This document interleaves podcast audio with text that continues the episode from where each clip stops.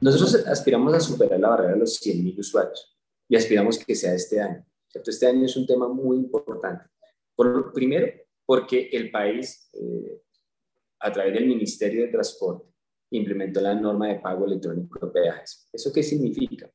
Que las concesiones viales tienen como plazo máximo hasta octubre 29 del 2022 implementar la tecnología que permita a los usuarios pagar electrónicamente todos los peajes. Entonces, eso hace que al ampliar la cobertura, pues la vinculación de usuarios, lo llamamos masificación, pues es un servicio que va a ser un estándar en las carreteras viales.